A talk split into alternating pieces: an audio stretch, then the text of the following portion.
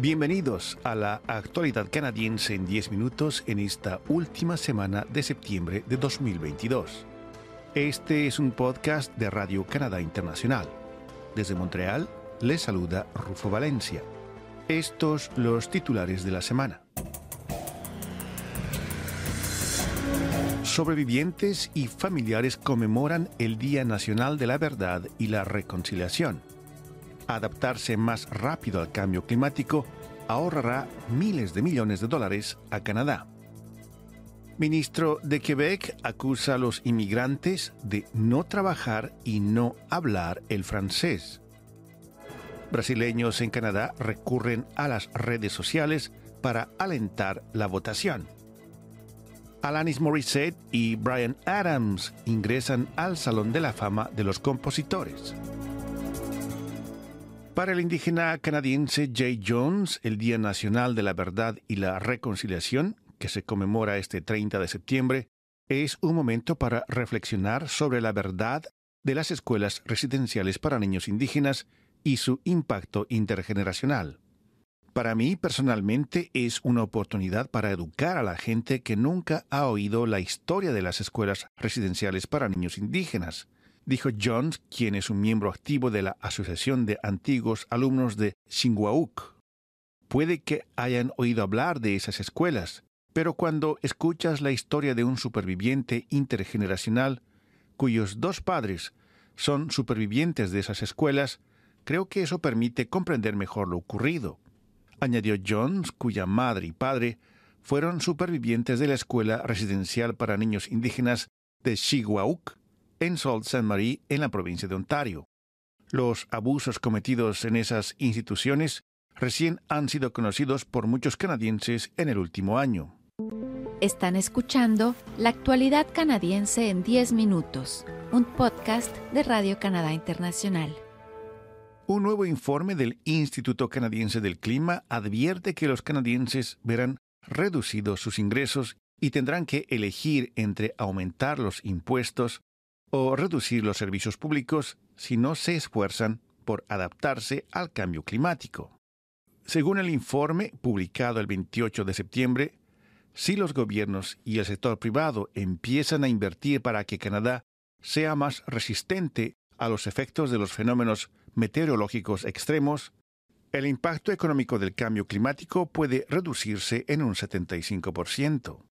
El análisis estima que Canadá ya se enfrenta a facturas anuales de recuperación de catástrofes de 5 mil millones de dólares para el 2025 y de 17 mil millones de dólares para el año 2050, independientemente del bien que lo hagan Canadá y el resto del mundo para reducir las emisiones contaminantes.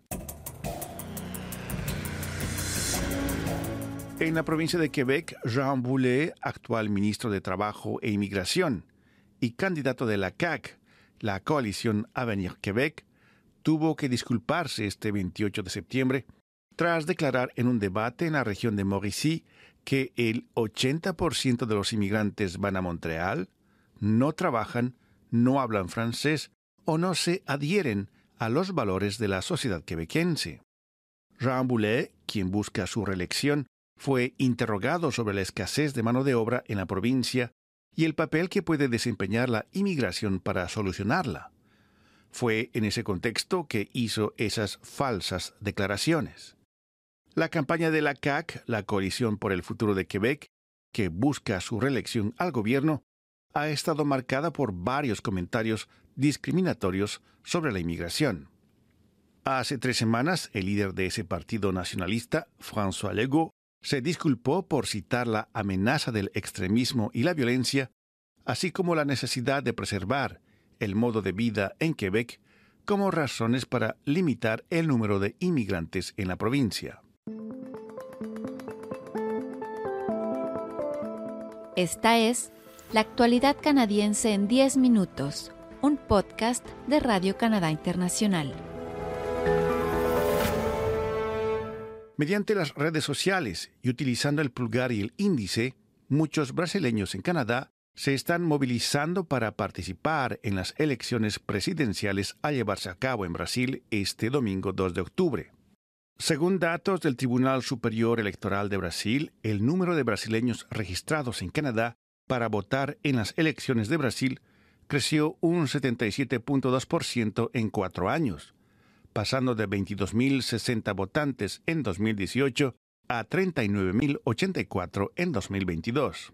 El candidato presidencial brasileño Luis Ignacio Lula da Silva ha ganado fuerza en la recta final de la campaña, según los sondeos de opinión, y podría derrotar al actual presidente Jair Bolsonaro en la primera vuelta del domingo, esto si sus bases acuden a votar masivamente.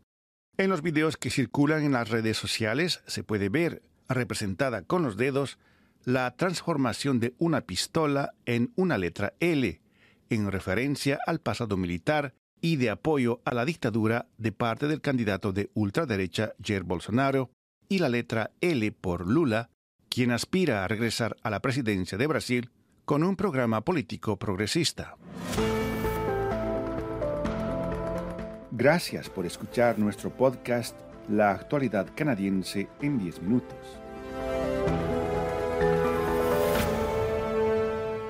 Los fanáticos de la música de Alanis Morissette y Brian Adams gritaron con adoración cuando ambos artistas fueron incorporados al Salón de la Fama de los Compositores Canadienses, esto el pasado 24 de septiembre, en una celebración llena de estrellas. Algunos de los músicos más reconocidos de Canadá acudieron a la sala de espectáculos Massey Hall de Toronto para honrar a la pareja, junto con los otros compositores también reconocidos con ese honor, Jim Valance, Daniel Lavoie y David Foster.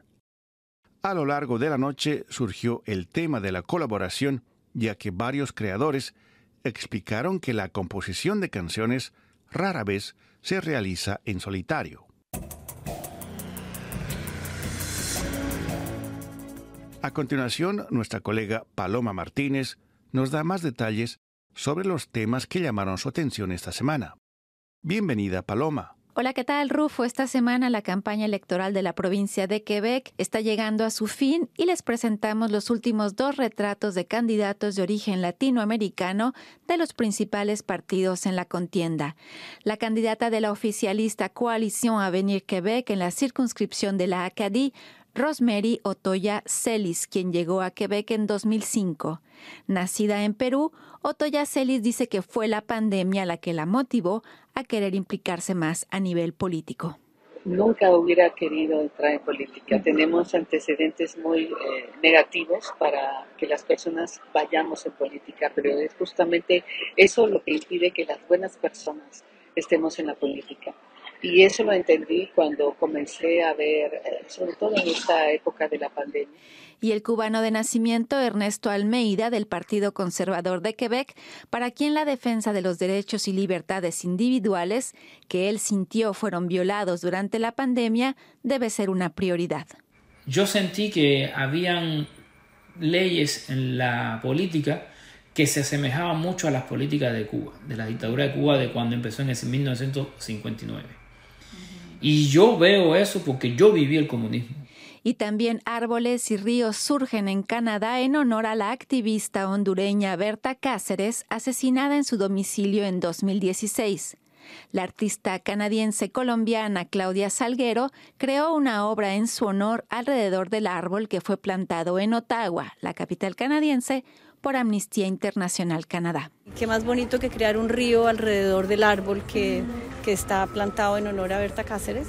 Eh, ya, ya, habíamos hablado de rocas, ellos estaban hablando de pintar rocas y pues pintemos un río. Creemos un río con la comunidad, entonces estamos, estamos creando un río, estamos reconstruyendo un río, están las rocas alrededor como símbolo de, de todas esas cosas que tenemos que recuperar y rehacer y reconstruir. Y esto es todo por mi parte esta semana, Rufo. Nos escuchamos la próxima semana. Gracias. Muchas gracias, Paloma. Aquí llegamos al final de la actualidad canadiense en 10 minutos, un podcast semanal de Radio Canadá Internacional. Desde Montreal, Canadá, Rufo Valencia les agradece por su atención y será hasta la próxima semana.